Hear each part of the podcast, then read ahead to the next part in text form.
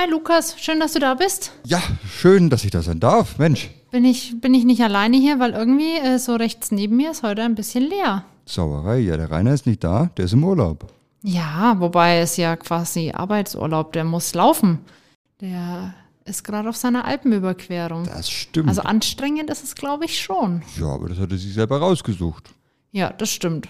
Er hätte auch den Zug nehmen können. Ja, und dann Wellness. Zum Beispiel. Oder wonach ihm wäre. Aber ich glaube, es geht ihm soweit gut. Lebenszeichen erreichen uns regelmäßig. Ja, ich denke auch, das passt soweit. Und jetzt haben wir heute mal das Vergnügen, zu zweit hier uns zu unterhalten. Richtig. Und der große Vorteil ist, wir haben den Kaffee schon vorbereitet. Das heißt, wir können direkt unsere Kaffeerunde mit Kaffee starten. Also eigentlich mal eine Podcast-Folge, die dem Titel auch entspricht. Stimmt. Mal schauen, ob er was, was schmeckt ohne den Rainer, weil sonst macht der den ja immer. Die Kaffeerunde mit Espressone. Das stimmt, aber Verena, hm, du kannst es auch gut. Ja, Ah, doch. danke. Das kann man weiter so machen. Lässt sich schon trinken. Mai ist der gut. Ja, hast- schön hast du es gesagt. Wir wollen ja auch kein, keine, äh, ihn auch nicht vermissen, den Nein, Rainer. nein, nein. Wir müssen einfach die Zitate uns jetzt heute einbauen und dann denke ich schon mal, dass es, dass es sich nicht so fremd anfühlt. Müssen wir einspringen Ja, heute. das kriegen wir hin. Aber Urlaub ist eigentlich ein ganz gutes Thema heute, weil Urlaub ist eigentlich immer schön, oder? Also Ja, naja, wer macht nicht gerne Urlaub? schon. Also, Also, ich kenne keinen, der sagt, ach Mano, jetzt habe ich schon wieder Urlaub. Ja, fällt mir jetzt auch keiner ein. Aber so als Kaffeeliebhaber, da gibt's ja auch einige Ecken in der Welt zu entdecken, was so im Urlaub, wo man hinreisen kann. Ja, durchaus. Hast du, hast du Lust, da mal ein bisschen durch die Welt zu springen heute aufs, also zumindest auf der Audioebene? Ja, nee, gut, also wenn wir es jetzt wirklich machen würden, hätte ich auch nichts dagegen, aber ich denke, Audio reicht erstmal. Wäre auch ein bisschen, bisschen knapp in einer halben Stunde. Ich glaube, das wird man nicht ganz hinkriegen. Schade. Aber ich dachte mir, wir starten einfach mal mit dem Ursprung, mit der Kaffeekirsche. Und zwar in einem Ursprungsland, äh, schauen wir uns nochmal Guatemala an. Ja, Guatemala, kann man schön Urlaub machen. So als Urlaubsland. Ist das Ja. so auf dem, auf dem Schirm bei vielen Leuten? Eigentlich nicht, oder? Ich denke nicht so wirklich. Ich meine, Mittelamerika ähm, ist jetzt nicht eins der reichsten Länder dort. Ich denke, man kann, man kann schön Urlaub machen dort. Also ich meine, die haben ja genauso ähm, Strand und sowas, aber hm, ich denke, dass es eher bei, bei den äh, in den USA oder sowas als Urlaubsland auch ähm, bekannt ist. Ähm, ich denke von Europa, also man kann das definitiv machen, aber es ist jetzt nicht, ähm, ich denke nicht, dass es viele am Schirm haben. Vielleicht haben wir jetzt hier so einen kleinen Geheimtipp für euch. Ähm, Guatemala liegt ja natürlich optimal für den Kaffeeanbau, also 2000 Höhenmetern und das Klima optimal, um da ähm, die Kaffeepflanzen sprießen zu lassen. Gerade so in, in den Regionen, in den zentralen Regionen Guatemalas, da hat man halt auch viele Kaffeeplantagen auf einem Fleck und ganz viele hübschen Fincas. Richtig, na gut, ähm, Guatemala ist ja wie die meisten mittelamerikanischen Länder auch von so einer Vulkanlandschaft geprägt. Also die sind ja alle so ein Stück weit ein, ein gutes Stück an der Küste entlang, das heißt eine gewisse Meeresnähe, aber auch eben diese Berglandschaften auch geprägt durch Vulkane und das ist natürlich optisch ganz, ganz toll anzuschauen, weil man hat große grüne Täler, von denen kann man dann reinschauen. Das ist alles ganz saftig grün und schaut toll aus. Und ja, also ist äh, landschaftlich sehr sehenswert. Viele Kaffeebauern sind ja auch schon auf, den, auf die Idee gekommen, einfach die eigenen Plantagen mal zu zeigen, dass das ja nicht für jeden selbstverständlich ist. Nicht jeder weiß, dass Kaffee davor eigentlich eine Kirsche ist. Das ist ja auch äh, eher so, ja, beim Konsumenten, man sieht dann das, das braune Gold in der Tasse, aber dass da eine rote Kirsche am Anfang steht, das ist schon mal interessanter auch zu sehen. Es werden auch viele, viele Führungen da tatsächlich angeboten. Je nachdem, in welche Region man geht, kann man das sich dann natürlich auch buchen. Und ihr wart ja auch schon in Guatemala auf äh, Kaffeeplantagen, richtig? Stimmt richtig. Wir haben ja den äh, unseren Projektkaffee aus Lampocoy. Das ist eine Kooperative da äh, von verschiedenen Kaffeebauern, äh, irgendwo im Nirgendwo da im, im Hinterland. Ähm, ist aber auch sehr schön gelegen und da haben wir uns vor Ort auch schon die Sachen angeschaut. Das ist jetzt sehr, sehr, wie soll ich sagen, sehr schwierig dahin zu kommen, sehr schlechte Straßen. Also ich denke nicht, dass man da als ähm, regulärer Tourist so ohne weiteres dahin reisen würde. Ähm, das, was wir als Ursprungsreisen machen, ist natürlich auch nichts, was man so normal buchen kann, sondern das sind immer speziell geplante Sachen zu den Plantagen, wo wir auch sind. Ähm, genau, aber es gibt immer mehr Angebote, auch dass man ähm, so kombinierte Kaffeereisen machen kann oder dass man eben in Mittelamerika oder Guatemala eben äh, so eine Rundreise macht und da dann eben auch sich eine Kaffeeplantage anschaut. Also wer da die Chance hat, ist absolut zu empfehlen, dass man sich das mal vor Ort anschaut, ähm, weil ja, so einfach kriegt man die Chance nicht. Das auf jeden Fall. Und du sagst schon richtig, also ihr macht da ja auch keinen Urlaub, ihr geht da ja zum Arbeiten hin. Ähm, ihr seid dann aber da auch nicht in Hotels oder äh, ähnlichem untergebracht. Viele Finkers äh, spezialisieren sich ja inzwischen auch auf den Tourismus und dann kann man das auch eher mit einem Hotel vergleichen. Bei euch ist es eher so spartanischer, was ihr bisher immer berichtet habt. Ja, na gut, das variiert halt stark. Ich meine, wenn es in der Region keinen kein richtiges Hotel gibt oder was. Ich meine, irgendwas als Unterkunft gibt es immer. Und mal, ob wir das jetzt als Hotel bezeichnen würden oder nicht, sagen wir, ist es meistens Hotel in Landeskategorie eben. Ähm, also das funktioniert schon. Ähm, als Urlaub, ja, also auf jeden Fall Abenteuerurlaub. Ähm, sag mal, wenn man da hinreist, ähm, muss man sich ein Stück weit darauf einstellen, dass das Abenteuer ist und nicht, ähm, ja, jetzt nicht unbedingt dem Hotelstandard entspricht, den wir jetzt hier in, in Mitteleuropa kennen, wo wir sagen, jawohl, ähm, vier Sterne, so schaut's aus, sondern das sind vier Sterne Landeskategorie, was anderes. Ja, wobei so lang ist man dann ja auch meistens nicht im Hotel, weil man will ja was von außen sehen. Also wenn ich dann auf so eine Kaffeeplantage fahre, da muss ich wahrscheinlich auch recht früh dann dort sein. Also da beginnt der Tag auch früh. Und man muss sich ja auch nicht nur auf Kaffee beschränken. Äh, viele bauen ja Bananen mit an, Orangen. Also das ist ja meistens dann auch gemischt dort, richtig? Ja, das ist das Interessante, dass man das eben auch mal sieht, wenn man vor Ort ist, wie genau so eine Kaffeeplantage funktioniert. Ich meine, wir hatten es ja, oder wir haben es ja immer wieder in den Folgen. Kaffee ist ganz verschieden auf der Welt. Sag mal, genauso gilt es für den Kaffeeanbau. Ähm, es gibt jetzt sag mal, in, in Guatemala zum Beispiel, wo wir jetzt unseren Kaffee herbeziehen, dann sind es keine, keine Monoflächen, wo jetzt nur Kaffee angebaut wird, sondern dann gibt es eine Bananenstaude, dann wächst da auch nochmal Mango, wächst da vielleicht noch ein Avocado äh, mit drin im, im Feld einfach, ähm, um zum einen Schatten äh, zu spenden für die Kaffeebäume. Das sind sogenannte Schattenpflanzen, die man dann einsetzt, um dass der Kaffee eben nicht den ganzen Tag in der prallen Sonne steht, weil das gefällt ihm auch nicht so richtig gut. Ähm, aber zum anderen hat es auch den Vorteil, zum einen, dass man ja, wie wir auch einen kleinen Gemüsegarten haben, vielleicht einen kleinen Obstgarten, dass die Bauern dort ähm, was zur Selbstversorgung haben. Also mhm. verschiedene Sachen, weil von Kaffee äh, können sie sich jetzt nicht ernähren, zumindest nicht im direkten Sinn. Wird ähm, schwierig. Aber äh, der andere Vorteil ist, dass sie auch andere Produkte einfach verkaufen können, meist am regionalen Markt eben, dass es dort dann eben die Avocados gibt oder was sie halt eben anbauen, ähm, dass man das auch verkaufen kann, dass man sich nicht nur auf den Kaffee fixiert, sondern dass man auch ganzjährig dann ein Stück weit Produkte hat, die man verkaufen kann.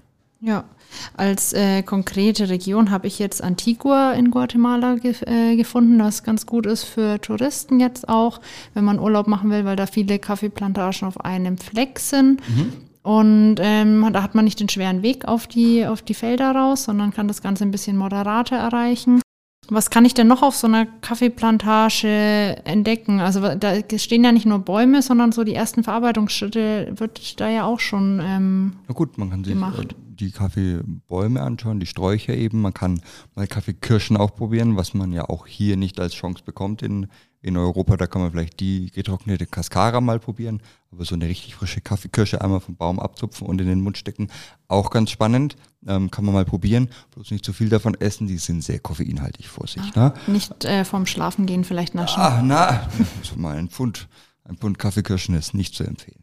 Ähm, ansonsten ja, wenn, wenn natürlich gerade, also ist natürlich gerade die Frage, in ähm, welcher Zeit man dorthin reist. Also man kann dann entweder sagen, okay, man, man hat Kaffeekirschen dort, man kann vielleicht die Kaffeeblüte auch sehen.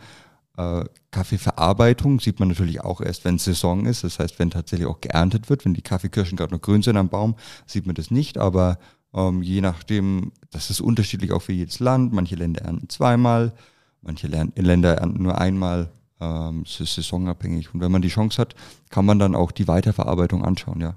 Ja, auf jeden Fall da mal checken, wo gerade vielleicht auch ähm, die Temperaturen sind oder ob die jetzt gerade in der Regenphase sind oder nicht.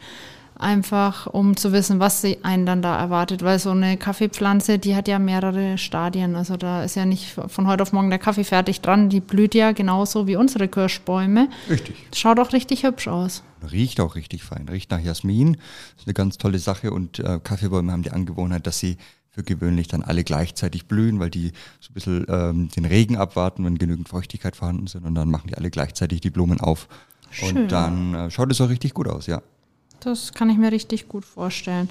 Wenn man Kaffee und Bananen sich anschaut, kann man auch gleich Macadamia-Anbau dort betrachten. Ist auch ähm, ganz häufig gemischt. Und was ich mir noch aufgeschrieben habe, Röstung im Ursprung. Also es gibt Touren, die ich gefunden habe, die gleich auch äh, gerösteten Kaffee anbieten. Was hältst du davon, wenn im Ursprung geröstet wird? Äh, das ist bestimmt eine feine Sache. Ähm, Kaffeeröstung im Ursprung ist noch nicht so weit verbreitet. Einfach, also in den vielen, in den meisten Kaffeeanbauländern würde ich mal behaupten, ähm, ist es einfach so kulturell nicht bedingt, wie es jetzt bei uns ist mit Kaffee trinken. Ne? Die bauen den an und das ist äh, so ein bisschen dann die, die, ja, die, die Krux an der Geschichte, dass da, also dass sie den Kaffee anbauen, dass sie da ganz viel Liebe und Hingabe in die Kaffeekirschen reinstecken und in die Aufbereitung und dann geben sie den aus der Hand und ähm, wir machen das dann für uns fertig, weil wir sagen, okay, Kaffee trinken, das gehört bei uns ein Stück weit mit dazu. Dort ist es ja, auch ein Stück weit im Kommen. Ich denke jetzt mal bei so einer Tour wird es natürlich auch ein Stück weit sein, um, um für den Touristen da ein rundes Bild abzugeben und dass das eine stimmige Sache gibt. Ähm, Gibt es aber ganz unterschiedliche Geschichten. Ähm, ja, aber auch da wird Kaffee geröstet und auch da wird immer mehr Kaffee konsumiert. Also ich kenne einen, einen Kaffeebetreiber in, in El Salvador, der auch selber röstet und das ist schon auf einem sehr, sehr hohen Niveau. Also das ist äh, absolut vergleichbar mit dem, was, was wir auch hier machen von der Qualität her, von der Komplexität her. Um, ähm, oftmals wird in den Ländern Instant-Kaffee getrunken und das ist natürlich ein, ein massiver Unterschied jetzt zu Instant-Kaffee äh, äh, und zu frisch gerösteten Bohnen, wo man sich dann auch Gedanken macht über Röstprofile, über Mischungen, über Varietäten. Also da ist sehr viel Platz dazwischen und ähm, ich denke schon, dass da auch Interesse dran ist, in den Anbauländern das weiterzuentwickeln ist ja auch jedes so eine Kunst für sich. Also zum einen die Kunst des Anbauens, aber dann auch die Kunst des guten Weiterverarbeitens. Ähm, da müssen ganz viel, ganz viel Wissen und ganz viel Können zusammenspielen, dass man am Schluss dann auch was Gutes in der Tasse hat. Absolut. Also wir bräuchten uns nicht anmaßen, dass wir Kaffeeanbau könnten.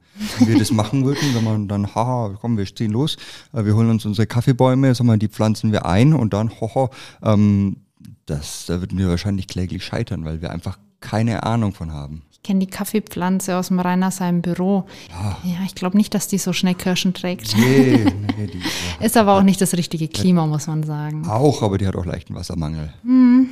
Genau. Ähm, ja, aber also jetzt mal unabhängig davon, ob jetzt Kaffee ähm, äh, bei uns klimatisch gut wachsen würde, ähm, einfach das Know-how, was, was ein Kaffeebauer, was ein Landwirt, der generell, das ist ja jetzt unabhängig, ob das jetzt Kaffee ist oder ob das jetzt bei uns was ist, da gehört einfach ganz viel mit dazu. Sag mal, da muss man sich mit dem Wetter auskennen, sag mal, mit den Begebenheiten, okay, was braucht die Pflanze, sag mal, wie kann ich die irgendwie optimal ziehen, dass es am Ende ein super Produkt ergibt. Sag mal, das wirkt ganz einfach, ja, stelle ich rein, gebe ich Wasser drauf, wie der Salat im Garten und irgendwann wächst er und dann ernte ich ihn. Ähm, so ist es nicht. Also das ist deutlich komplexer weil wir da ja mit ganz verschiedenen Einflüssen auch arbeiten dann auch die Aufbereitung ja auch nochmal eine Wissenschaft für sich ist, äh, die ganz präzise gemacht werden muss, um, um da wirklich ein hochwertiges Produkt zu haben. Ja. Ja, auf jeden Fall.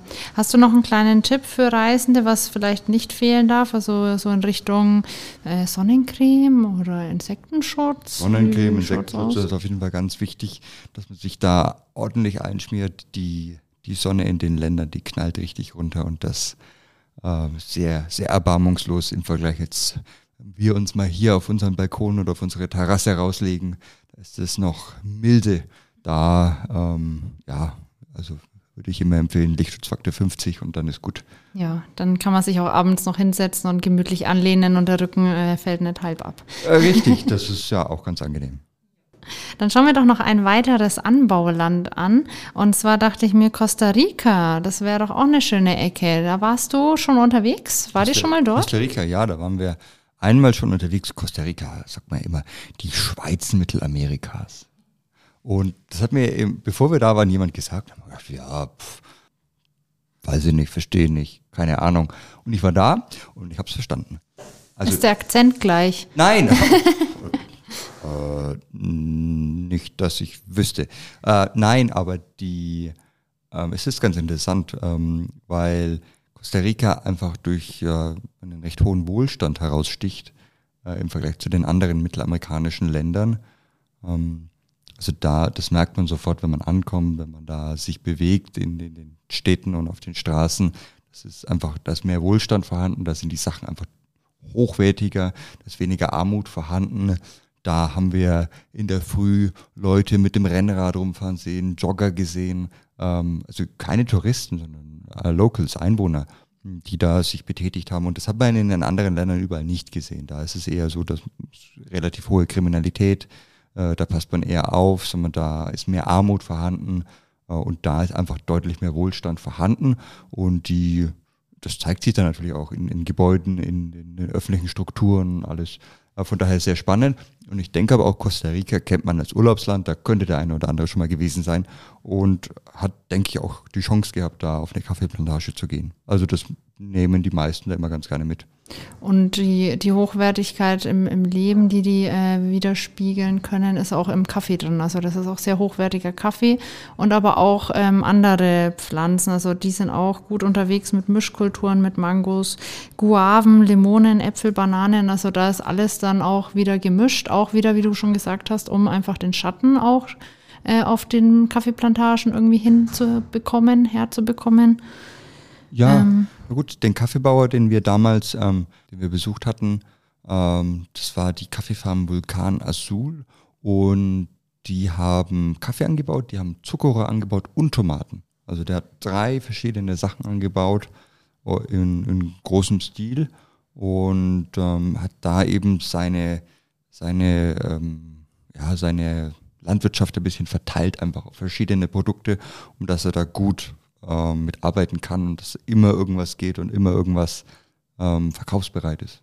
Ja, also da stellen die sich dann auch ganz breit auf und das machen sie auch alles richtig. Also das ist auch sehr gut, was ähm, gerade Urlauber dort noch sich anschauen können. Neben der schönen Flora ist natürlich auch die Tierarten. Also man kann da sich einen Quetzal anschauen. Weißt du, was das ist? Vogel sein oder was?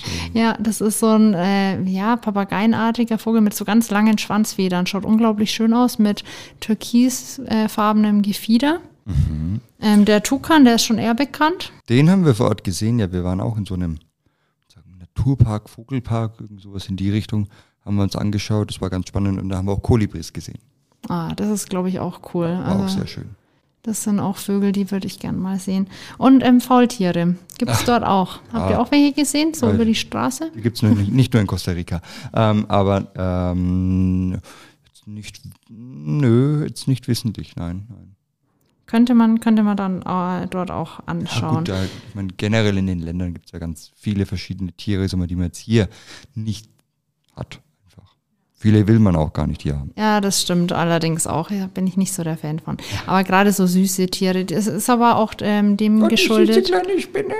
Nein, nicht unbedingt. Oh, diese kleine Schlange. Hm.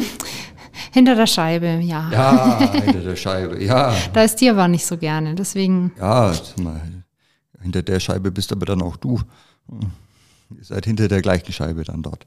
Ja, nee, aber so viele Tiere gibt es ja dort auch, weil einfach ähm, die Natur da noch sehr ausgeprägt ist, hat aber auch den Hintergrund, weil da auch viel mit Vulkanerde ist. Also es gibt einige Vulkane dort. Richtig, genau. Die Kaffeefarm heißt der Vulkan Azul zum Beispiel. Ne? Das mhm. ist, die ist am Hang von einem Vulkan. Also da ist nicht nur der Vulkan in der Nähe, sondern der ist genau da. Ja, und dann hat der, äh, hat der Kaffee ja auch was davon. Also Richtig, das genau. Ja das sind ganz poröse, nährstoffreiche Böden. Die können Wasser super speichern, die sind ganz luftig. Das heißt, da die Pflanzen fühlen sich da richtig wohl. Und das, wenn noch mh, hm, anständig und professionell angebaut wird, dann hat man da richtig tolle Ergebnisse. Auf jeden Fall. Ähm, was auch noch äh, sehenswert dort ist, wenn man da einen Kaffee trinkt, was, was isst man denn da so standardmäßig dazu? Oder generell, was Zum wird Kaffee? denn dort, ja, generell so ähm, Landesköstlichkeiten? Habt ihr euch da mal äh, Landesköstlichkeiten, ein äh, bisschen durchprobieren Ja, können? Reis und Bohnen. ähm, also wenn man jetzt im, im Hinterland ist, irgendwie Reis, haben wir dann Kochbananen Mhm. und schwarze Bohnen so als Mousse. Das gibt's ja ganz gerne. Wahrscheinlich wart ihr nicht zu Weihnachten dort. Es gibt nämlich so ein äh, landesspezifisches Gericht, gerade zu Weihnachten. Tamale heißt es und es ist ähm, Maisteig gefüllt mit Fleisch und Käse und es wird dann in Bananenblättern rausgebacken. Das sah richtig, richtig äh, cool aus. Ja, das Muss klingt auch- auch, nicht schlecht. Ja, Muss auch schmecken, ja. ja das, die haben ganz feine Sachen. Ähm, also die haben auch leckeres Fleisch da und ganz feine Geschichten. Also von daher, da ist äh, viel, viel Verschiedenes dabei. Äh, Obst ist natürlich da ganz hervorragend, wenn man das, wenn man mal frische Ananas oder frische Mango oder frische Papaya bekommt, die schmeckt ganz anders als hier. Ähm, wenn man da die Gelegenheit hat, sollte man das auf jeden Fall mal nutzen. Aber da muss man natürlich immer aufpassen, wenn das äh, Obst dann gerade mit dem Leitungswasser abgespült ist, dann ist das nicht ganz so prickelnd, aber, aber wenn man das mal frisch wirklich probieren kann, ganz hervorragend, ganz exzellent. Das habe ich schon öfter gehört, dass da so eine Mango äh, nicht schmeckt wie bei uns im Supermarkt, sondern Nein, dass das wirklich nach Mango Die- schmeckt. Die kommt ganz reif vom Baum und das ist ganz fantastisch. Ja, auf jeden Fall auch ein cooles, cooles Urlaubsziel. Also man muss sich nicht nur mit Kaffee beschäftigen, man kann da auch hunderttausend andere Sachen machen, die ganz spannend sind. Auf jeden Fall. Kultur ist ja auch groß dort. Man kann auf Märkte gehen, Kunsthandwerk, Keramik, Schnitzarbeiten. Also da ist natürlich in jeder Ecke was gegeben. Ja, natürlich stellen die sich auch auf die Touristen ein bisschen ein. Die sind ja auch geschäftstüchtig. Auch. Ja, absolut. Sag mal, ist ja in den deutschen Großstädten oder in den europäischen Großstädten auch nicht anders. Das stimmt. Vom Kaffeeanbau weg, eher vielleicht in die äh, Zubereitung beziehungsweise in, in den Kaffee an sich. Welches Land kommt dir denn als erstes ins Gedächtnis, wenn wir denken, ja, Kaffeezubereitung? ganz klar an Kadulsburg. Ah, hm, das, wenn das kein- ein Land wäre. aber ist kein Land, ja, okay, du hast recht. Ich denke, du meinst Italien. Ja, genau, Italien. Das ist so ein Urlaubsklassiker und hat aber auch ganz viel Geschichte, äh, die es mit Kaffee verbindet. Ja, natürlich, da ist die Espresso-Maschine erfunden worden. Der Siebträger, so wie wir ihn heute kennen, der kommt daher. Der Espresso an sich ist da erfunden worden. Cappuccino ist da erfunden worden. Die Soll ich Pizza ist da erfunden worden, aber das hat jetzt nichts. Aber es ist trotzdem eine schöne Pizza Erfindung. mit Kaffee? Hm, ja, ja, auf jeden Fall. Kaffeepizza. Hm, schauen. Weißt du, wann die Siebträgermaschine erfunden wurde oder soll ich mal Ah, ein, ich ein- habe leider mein, mein, meinen reiner Historien-Joker nicht, nicht gegenüberstehen. Ich denke mal so, weiß ich nicht, 1800 irgendwas ja, vielleicht. fast nah dran, 1938. Ah, ja, ne, Gar nicht so 100 weit Jahre weg. daneben, na ja, plus minus. Vom Herrn Gaccia wurde sie erfunden, wobei da gibt es ja ein bisschen Streitereien, wer jetzt da die erste Siebträger so erfunden hat. Das äh, erste eingetragene Patent in der Art war aber vom Herrn Gaccia. Dann haben wir noch den Herrn, äh, den Herrn Moriondo, der hatte auch ein bisschen mitgemischt und natürlich Becerra, der hatte bei der Weltausstellung eine Siebträger-ähnliche Maschine dabei. Äh, ja, lässt sich jetzt streiten, wer da am Anfang stand. Ja, ach, das ist halt bei allen Dingen, die erfolgreich sind. Da will halt jeder mit, mitgemischt haben. Und es ist ja auch häufig so bei, bei anderen Sachen, ähm, dass einfach mehrere kluge Leute gleichzeitig eine schlaue Idee hatten. Ja. Und wahrscheinlich war es so, dass jeder irgendwie sich sowas gedacht hat und irgendwie sind sie alle auf eine ähnliche Idee gekommen. Und schlussendlich ist es ja für uns auch egal. Wir erfreuen uns an allen Herren, die da mitgewirkt haben, weil die haben uns was Tolles gebracht, und zwar die Espresso-Maschine. Auf jeden Fall. Wenn ich jetzt einen Espresso in Italien trinken möchte, dann gib doch mal einen Tipp, wie muss ich denn den bestellen? Ja, am besten keinen Espresso bestellen, weil ansonsten gibt's Zugkarten für den Express zwischen Rom und Mailand. Ja, ähm, am besten einen Kaffee bestellen. Also da äh, nicht ins Fettnäpfchen treten. Ich denke, in den, in den Touristenregionen, die werden einen dann trotzdem verstehen. Ja, Vielleicht mit natürlich. einem Schmunzeln. Italiener versteht es. Aber wenn man landestypisch, man möchte sich ja, Ziel ist ja immer, sag mal, für uns, ähm, wie soll ich sagen, Reisefreudigen, dass wir nicht erkannt werden als Tourist und keiner möchte sich ja die Blöße geben, hier als, als deutscher Tourist, sag mal, da sofort entlarvt zu werden. Deshalb bestellen wir einen Kaffee. Und dann äh, freut sich der Italiener auch, sag mal, weil weil er merkt immer, dass wir den Unterschied kennen. Ja, auf jeden Fall. Was ist denn noch so typisch äh, Tourist, wenn man in Italien ist? Was darf man denn nicht trinken oder zu welcher Zeit darf man denn etwas nicht trinken, wenn man sich nicht als Tourist entlarven möchte? Ich denke mal, Cappuccino zum Abendessen, immer das macht man nicht, sondern nach dem Abendessen trinkt man zum Beispiel einfach nur Kaffee, also nur den Espresso. Jetzt da keine, keine schweren Getränke mehr, sondern nur was Kleines noch, so mal so hinten nach. Und das ist bei denen so, so wie man bei uns manchmal einen Schnaps trinkt oder beim Griechen den Uso hinten raus. Ähm, ja, dann macht man da einfach einen Espresso. Das gehört da einfach für einen runden Abend, für ein schönes Essen gehört das einfach mit dazu. Und den Cappuccino natürlich sehr gerne zum Frühstück anstelle dessen. Also der Cappuccino dann mit einem Croissant oder mit so einem Butterhörnchen, das machen die. Ja, das ist auch fein. Schönes Frühstück. Schon, das schmeckt auf jeden Fall. Espresso wird dort ja eher als Lebenseinstellung getrunken, als als äh, reines Getränk. Also gerade wenn wir in ein Café gehen, äh, wir setzen uns dann eher hin und trinken unseren Kaffee und ja, verbringen da einige Zeit. Ist ja in Italien nicht so. Nein, in Italien ist es eher so. Ähm, da gibt es Espresso-Bars, da geht man an den Tresen hin, das ist nur zum Stehen gemacht. Man geht hin, man holt sich einen Espresso oder man, man kauft sich einen Espresso, der wird hingestellt mit einem kleinen Gläschen Wasser meistens noch. Dann trinkt man den, sagen wir, vielleicht hält man noch ein kurzes Schwätzchen und dann zieht man wieder weiter. Also das ist nicht so das Kaffeeverständnis, wie wir es jetzt haben, oder so mal, wie es auch ein Stück weit aus den Kaffeehäusern kommt, ähm, aus Wien, dass man sich hinsetzt, dass man da eine Zeitung liest oder sowas, sondern äh, man geht rein, man trinkt seinen Espresso, und dann geht man auf Arbeit oder wohin man auch will. Dann, also das ist eher so ein, nimmt man halt mit. Ja mal getrunken und dann geht's wieder weiter. Richtig. Also da wird der Tag nicht für unterbrochen, sondern Nein. das ist Teil des Tages. Richtig, genau. Das wird mitgenommen wie Schuhe binden. Ich äh, reise jetzt vielleicht mal durch Italien durch. Also wenn ich jetzt nicht nur an einem Ort bin, gerade so von Norden nach Süden runter, äh, unterscheiden sich da die Espressi oder Ja, was, was kann man da so feststellen?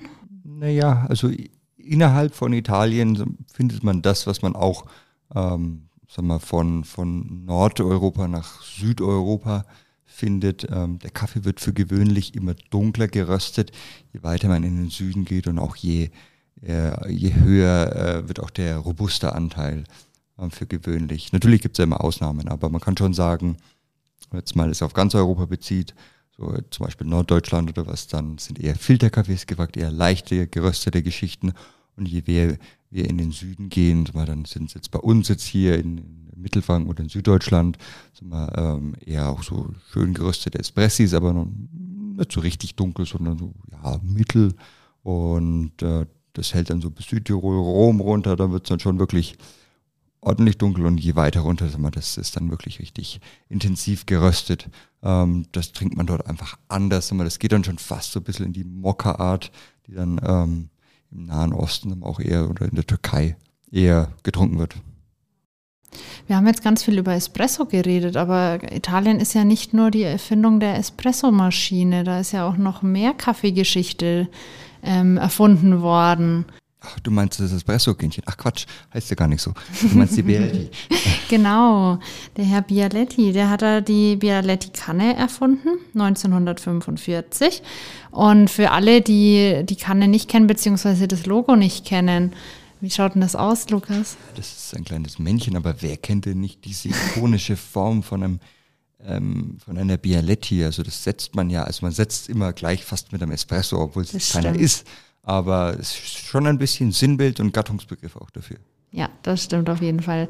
Da ist so ein kleiner, kleiner Herr mit Hut und äh, Schnauzer drauf. Das wurde von einem italienischen ähm, Comiczeichner entworfen und das fand äh, der Herr Bialetti so cool, dass er das zu seinem Logo gemacht hat und das ist jetzt so typisch für die Marke und eigentlich überall bekannt auch. Also das hat Ja, doch, Sich gut Bialetti kennt man. verankert. Bialetti, das ist auch eine feine Sache. Ich meine, wir nutzen oder man nutzt es ja oftmals für Reisen oder was, wenn man unterwegs ist, mit dem Wohnmobil oder mit dem Zelt. Kann man das super benutzen oder auf ein Festival geht. Genau, Glamping. Den Kaffee, genau, den Kaffee nicht missen möchte. Aber beim Italiener ist es so, ähm, der hat es eher als ein Siebträger oder viel eher noch als, als ein Vollautomat oder eine Filtermaschine. Also beim Italiener gehört es einfach zur äh, Haushaltsausstattung mit dazu.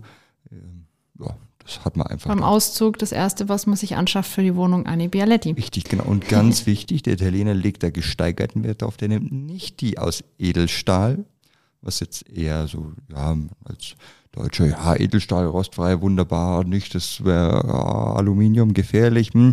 Ähm, nein, der Italiener legt da Wert drauf, weil ähm, der sagt immer Edelstahl, ja, da nimmt der Kaffee einen Eigengeschmack mit an. Deshalb ähm, gibt's oder gibt's immer noch beides. Also gibt's die Variante in Edelstahl und gibt's die Variante in Aluminium. Und nachdem auch der Italiener ja mittlerweile Induktionsherde hat, äh, und sagt, oh, da müsste er ja die Edelstahl-Variante nehmen. Sagt, na, da war der Herr Bialetti oder ist mal seine Nachfolger ganz schlau. Und so haben sie für den italienischen Markt eine Bialetti gemacht, die ist oben, also da, wo der Kaffee erzeugt wird, ist sie aus Aluminium und unten nur das Sockel ist aus Edelstahl, dass die Induktion funktioniert. Also von daher, da gibt's auch ganz viel Philosophie und äh, verschiedenste Geschichten, sag mal, wie man das macht und sag mal, was man da am besten macht. Und äh, ja. Was ich schon gelernt habe, bloß nicht putzen, also nicht mit dem äh, Stahlschwamm. Nein, also die Alu-Variante auf keinen Fall, weil wenn man das dann loslöst, dann ähm, hat man halt das, also man löst halt die Oxidschicht mit runter, man, man putzt das mit einem weichen Lappen und dann ist es völlig in Ordnung. Also normalerweise kriegt ihr dann Patina und irgendwann schaut sie gut aus. Dann, dann ist sie richtig gebraucht. Ja. Ich habe noch einen Reisetipp tatsächlich für Rom. Und zwar gibt es da ein ganz besonderes Café, das Antico Café Greco. Das ist auch ähm, schon ganz, ganz lang in Italien bekannt und berühmt. Das war eines der ersten Cafés, beziehungsweise eines der ältesten Cafés in Rom. Und da haben schon ganz, ganz schlaue Köpfe gesessen, ihren Espresso getrunken und äh, zusammen philosophiert. Mitunter ein ganz schlauer deutscher Kopf. Willst du raten? Wen haben wir denn so im Angebot? Ja, wer reist denn immer gefühlt sag mal, in jedes Land und war schon überall mal in einem Café gesessen? Das wird wahrscheinlich Goethe gewesen sein. Genau. Also mal gefühlt kommst du in irgendeine Stadt rein, jawohl, hier war schon mal Goethe, sag mal, und hat ähm, ähm, sich im Café da schlaue Gedanken gemacht. Ja, bei Espressone bestimmt auch schon, oder? Ah, und es Hm, gibt komm. leider noch nicht so lang. Kann man nicht ganz hin mit der Zeitlinie. Nicht ganz, nicht ganz. Aber man könnte ja meinen, vielleicht wäre er mal vorbeigekommen äh, und hätte mal reingeguckt. Ja, aber wenn man da in Rom ist, gerne mal ähm, das Café besuchen. Das ist auch noch sehr beliebt unter Studenten und es schaut einfach toll aus. Also es ist ein schönes altes äh, Gebäude, kann man sich schön reinsetzen und mal einfach das Feeling genießen. Und den Kaffee natürlich. Ja, ist ein guter Tipp. So, ich habe noch ein paar weitere Reiseländer auf meiner Agenda. Wollen wir ein Land weiterspringen? Klar. Wo ich nämlich noch dran denke, wenn ich an Kaffee äh, denke, ist die Türkei. Die Türkei und Kaffee. Ja, ist aber ein großer Sprung. Ja, ist aber auch äh, eine sehr alte Kaffeekultur tatsächlich, weil da wird der Kaffee mal ganz anders zubereitet als jetzt zum Beispiel bei uns hier in Deutschland, würde ich behaupten. Äh, Ja, also wenn man äh, die klassische Zubereitung dort wahrnimmt, das ist dann eher so dieses Mokka-artige, was dann aufgekocht wird. Diesem äh, übrig heißt es, glaube ich, ähm, Die Kanne heißt Ja. Cesve. Cespe. Das heißt eigentlich nur äh, Ta Tasse oder Tässchen. Ja, genau, das sind so, so, so ein Kupfergefäß ähm, mit einem langen Stiel dann und das wird dann durch so einen heißen Sand normalerweise gezogen und dann wird es aufgekocht und dann wird es mit Zucker, äh, wird es dann, äh, aber du kannst es, denke ich, noch genauer erklären. Aber ich bin da, da bin ich kein ähm, Experte für. Das Ähm, ist so eher die orientalische Art, äh, Kaffee aufzukochen. Und das ist mit heißem Wasser, Zucker und sehr, sehr fein gemahlenem Kaffeepulver. Also der wird wirklich, äh, die Kaffeebohnen wie, wie Puderzucker, so fein gemahlen. Und dann zusammen aufgekocht. Gut, äh, heutzutage geht das auch auf dem Herd, aber wie du schon gesagt hast, so wirklich ursprünglich ist es auf einer, auf einer Feuerstelle oder halt in diesem heißen Sand über einer Feuerstelle gemacht worden. Und dann schäumt es auch so richtig schön. Also das kocht richtig hoch. ja, also die Zubereitung schaut sehr ähm, spektakulär aus, würde ich schon fast Auf sagen. jeden Fall. Also sieht man auch öfter mal in den sozialen Medien. Es schaut auf jeden Fall toll aus. Und durch dieses mehrfache Aufkochen wird er auch ganz schön stark, habe ich gehört, der Kaffee. Ja, na gut, wenn man Kaffee ganz fein malt, dann hat man natürlich auch eine extrem große Oberfläche und dadurch extrahiert man natürlich auch sehr viel. Einfach, das wird dann auch sehr bitter vom Geschmack her, denke ich mal, auch durch das häufige Aufkochen. Und der Zucker hilft dann natürlich dabei, das Ganze wieder rund zu machen. Und Genau. äh, ansonsten denke ich, schmeckt es nicht so richtig. Ja, also ich habe tatsächlich noch keinen getrunken, also keinen Türke, also keinen typischen türkischen Mokka. Ähm, würde aber auf meiner Liste mal stehen, würde mich interessieren, Weil in einem normalen Kaffee bräuchte ich jetzt keinen Zucker, aber ich glaube, so äh, mehrfach aufgekocht, das ist dann schon. Ja, ja gut, das gehört da, gehört da, denke ich, einfach mit dazu. Ähm, ich hatte auch noch nicht jetzt die Gelegenheit, das so zu probieren, ganz klassisch ähm, zubereitet. Ähm, wenn ich aber mal die Chance bekomme, würde ich das auch sofort nutzen. Also wenn man da mal ist, äh, kann man das, denke ich, mal super ausprobieren. Ja, und was vielleicht noch ein guter Tipp ist, den Kaffee kurz stehen lassen, dass sich das Kaffeepulver ein bisschen absetzen kann. Man kann das schon mittrinken, ähm, aber wenn es sich ein bisschen absetzt, dann hat man nicht ganz so viel ähm, ja, Körner im Mund. Schaut auch immer lustig aus.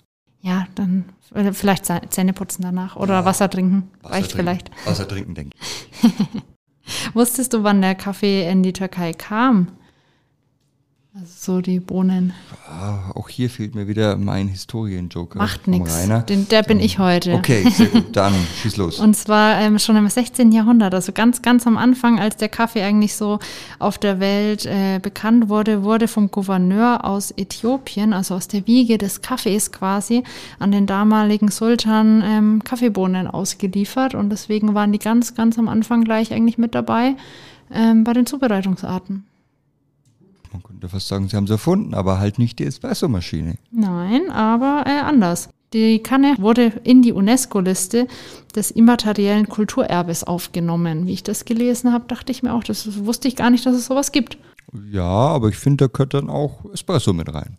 Das müssten wir mal nachlesen, ob der auch gucken. mit drinnen ist. Denk, also, müsste schon. Also da werden quasi ja immaterielle Sachen äh, festgehalten für die Nachwelt, wo man sagt, das wäre wichtig, dass das nicht verloren geht. Ja, ne, ist ja auch, finde ich, gut, dass man ähm, da sagt, okay, so hat man das ähm, oder so macht man das klassischerweise, dass man das nochmal fixiert, weil ansonsten die Sachen wandeln sich ja immer wieder. Und so kann man sagen, okay, so hat man das gemacht. Nö, finde ich schon gut. Ähm, aber ich denke, Espresso sollte da auf jeden Fall auch mit draufstehen. Also ich finde das wichtiges immaterielles Kulturerbe. Ich wäre dafür. Auf jeden Fall. Also als äh, heißen Tipp, wenn man da mal auf einem Bazar unterwegs ist, einen Mocha im Trubel vielleicht trinken und so ein bisschen ja, Weltkultur oder ja, Weltkulturerbe trinken. ja, so kann man es auch sagen. So klingt es natürlich noch viel offizieller. ich habe noch einen, äh, einen Ass im Ärmel, wo man vielleicht nicht so ganz dran denkt, welches Land mit Kaffee in Verbindung steht. Und zwar wäre das Japan. Hättest du bei Japan an Kaffee gedacht? Ja, hätte ich. Ähm, oh. Ja, weil ich schon mal vor Ort war in Japan und von daher. Mensch, ähm, du bist ja schon rumgekommen. Ja, unglaublich. Aber ich, ich brauche mehr Urlaub, glaube ich. Ah. Habe ich auch nicht mehr. Ähm, nee, ähm, hatte ich aber schon mal die, das Glück und die Gelegenheit, ähm, vor Ort in Japan zu sein und das ist schon ähm, schon ganz interessant. Also generell der Japaner hat ein bisschen eine andere Beziehung zu Lebensmitteln äh, und ist da sehr und sehr qualitätsbewusst unterwegs. Man will da immer das aller, aller, allerbeste kaufen. Also da gibt es die besten Äpfel, das beste, die beste Ananas, die beste Erdbeere, alles makellos, alles auch entsprechend teuer natürlich. Und beim Kaffee ist es nichts anderes. Also generell auch, mh, hm, wir sehen das jetzt auch als Röster, also mal von der Rohkaffeeseite aus, ähm, sieht man schon ganz klar, dass sehr, sehr gute Qualitäten auch ähm, nach Japan gehen. Also sehr, sehr, sehr, sehr gute Rohkaffeequalitäten werden von Japan eingekauft und das werden die nicht nur so machen, sondern die werden den auch verarbeiten und ähm, dort eben zubereiten. Der Japaner hat da schon einen Bezug zu Kaffee äh, und äh, macht da schon auch ganz abgefahrene Geschichten. Ich, ich dachte erst so an die, an die Teekultur, als ich Japan gehört habe. Aber diese Teehäuser, ähm, die Kisate, die sind da weit verbreitet und nicht nur Teehäuser. Also da wird viel auch Kaffee zubereitet und viel hochqualitativ mit der Hand äh, zubereitet. Das ist Handaufbrühen durch die Baumwollfilter, ganz liebevoll, langsam auch verarbeitet, was auch wieder so ein bisschen Qualität mit reinbringt. Und das sollte man sich auch nicht nehmen lassen, wenn man in Japan unterwegs ist. Vielleicht mal in so ein Teehaus zu gucken, was aber auch zeitgleich ein Kaffeehaus ist. Ja, also Filterkaffee ist da auch eine gewisse Kultur, aber auch Espresso ist da nicht zu unterschätzen. Also auch da wird ganz viel äh, mit äh, hochwertigen Espressi rumprobiert, mit ausgefallenen Zubereitungsarten. In, ich glaube, in Nürnberg und in München gibt es auch so ein, so ein so ein japanisches Café oder ich weiß gar nicht, wie es heißt. Aber man kann auf jeden Fall da ähm, Getränke und, und auch ähm, Kuchen und sowas ähm, sich holen, die so im japanischen Stil gemacht sind. Also das sind so ganz aufwendig dekorierte Geschichten, ganz präzise, fein gemacht. Und da gibt's dann auch ähm, so diesen, ähm, was man jetzt eher nicht machen würde, aber diesen Cappuccino, der so in Regenbogenfarben eingegossen wird, Mhm. ganz bunt mit Lebensmittelfarben. Und äh, also das ist auf jeden Fall ähm, sehr ausgeflippt, ähm, würde ich jetzt mal aus, aus unserer sagen wir, traditionellen Espresso-Richtung sagen. Da ist Japan auch wieder so äh, zweigeteilt. Zum einen haben wir dieses Kulturerbe und diese, diese wahnsinnige Geschichte, die dahinter steht. Und zum anderen gibt es da aber auch ganz, ganz moderne Zubereitungsarten. Ähm, Gerade auch was die Optik angeht, also wie du schon gesagt hast, mit Lebensmittelfarbe in äh, nicht nur den Kuchen, sondern dann halt auch im Kaffee, im Cappuccino. Oder ähm, was auch mit Latte Art bei uns eigentlich nicht so wirklich verstanden wird, sind diese richtig gebauten Tiere in den Milchschaum. Also dann äh, krabbelt der Teddybär als Milchschaum quasi aus deiner Tasse raus. Ähm, ist auch ganz, ganz anders, als man es bei uns vielleicht sehen Das ist ja würde. nichts zum Trinken, das ist ja was zum Angucken und zum Foto machen. Ja, und dann kannst du es trinken. Ist bestimmt auch lecker. Hm, Das glaube ich nicht, weil dass die Milch so bauschaumartig ist. Müsste man mal probieren. Hm, Ja, ich kann da gerne mal einen Topf Milch verbrennen. Na, also ich denke so richtig, also das ist äh, gemacht dafür, dass es gut ausschaut, aber ich denke nicht, dass es jetzt so richtig rund schmeckt. Was auch so ein bisschen im Kontrast dazu steht, gegen dieses entschleunigende Handaufbrühen. Ähm, in Japan sind auch ganz, ganz heiß als Vorreiter diese ähm, Drip Bags. Kennst du die? Das sind so kleine Papiertäschchen, die man auffalten kann. Da ist das Kaffeepulver schon fertig drinnen. Ähm, schaut verpackt ein bisschen aus wie ein Teebeutel und dann stellt man die direkt auf die Tasse drauf. Ähm, und gießt quasi mit heißem Wasser nur noch drüber und hat dann eine fertige Tasse Kaffee. Ja, kenne ich, sag mal, kriegt man hier auch. Ähm, hat halt äh, wieder so einen Müllcharakter, sag mal, ist halt wieder so ein Einzelverpackungsding. Ähm, kann man machen, habe ich schon mal gesehen, sag mal, aber ah, so ein richtiger Fan davon bin ich nicht. Nee, es geht auch eher in die Richtung mal schnell und hoppla hopp, aber so für auf Dauer, also jeden Tag für unseren Kaffeekonsum, glaube ich, da hätten wir einige Dripbags am Schluss zusammen. Kaffee mal schnell und hoppla hopp, das sind ja irgendwie Dinge, die beißen sich. Aber Kaffee soll man genießen, Kaffee soll man bewusst konsumieren. Hoppla hopp sollte man eigentlich fast nichts machen. Eben, das ist, denke ich, auch die Quintessenz. Das soll, sollte man ja auch im Urlaub nicht. Also Urlaub ist ja auch dann zum äh, ein bisschen runterkommen, ein bisschen entschleunigen vielleicht da. Gut, wenn man Rundreisen macht, dann will man auch was sehen, aber so an sich äh, kann man das, denke ich, ganz gut verbinden. So Kaffee trinken und Urlaub, es passt eigentlich gut zusammen. Ja, naja, also Kaffee trinken wird ja auch immer als Entspannung wahrgenommen. Und auch wenn man mal zu Hause einen Kaffee trinken geht, haben wir auch hier in der Region schöne Cafés und ähm, ganz tolle äh, ähm, Lokalitäten, wo man hingehen kann zum Kaffee trinken. Ähm, warum nicht auch mal so? Also ich meine, man muss ja gar nicht so weit reisen für einen schönen Kaffee. Eben, das ist die Hauptsache. Und ich denke, die Quintessenz nehmen wir mit. Und wer nur eine kurze Strecke reisen möchte, der kommt mal nach Kadolsburg, da besucht er uns und kann aus aller Welt Kaffee trinken. Richtig, genau. Der man macht die kurze Reise wie wir. Genau, eine Geschmacksreise bei uns in der Tasse. Genau. Und alle anderen, sagen wir, die schauen sich mal den Kaffee in der Welt an. So machen wir das. Alles klar. Haben wir einen guten Überblick geschaffen, oder? Ich, doch, ja, also wir waren auf jeden Fall mal in fast jeder Himmelsrichtung unterwegs. Auf jeden Fall. So, dann denke ich, reicht's für heute und äh, euch einen schönen Tag. Ciao, ciao. Bis dann. Servus.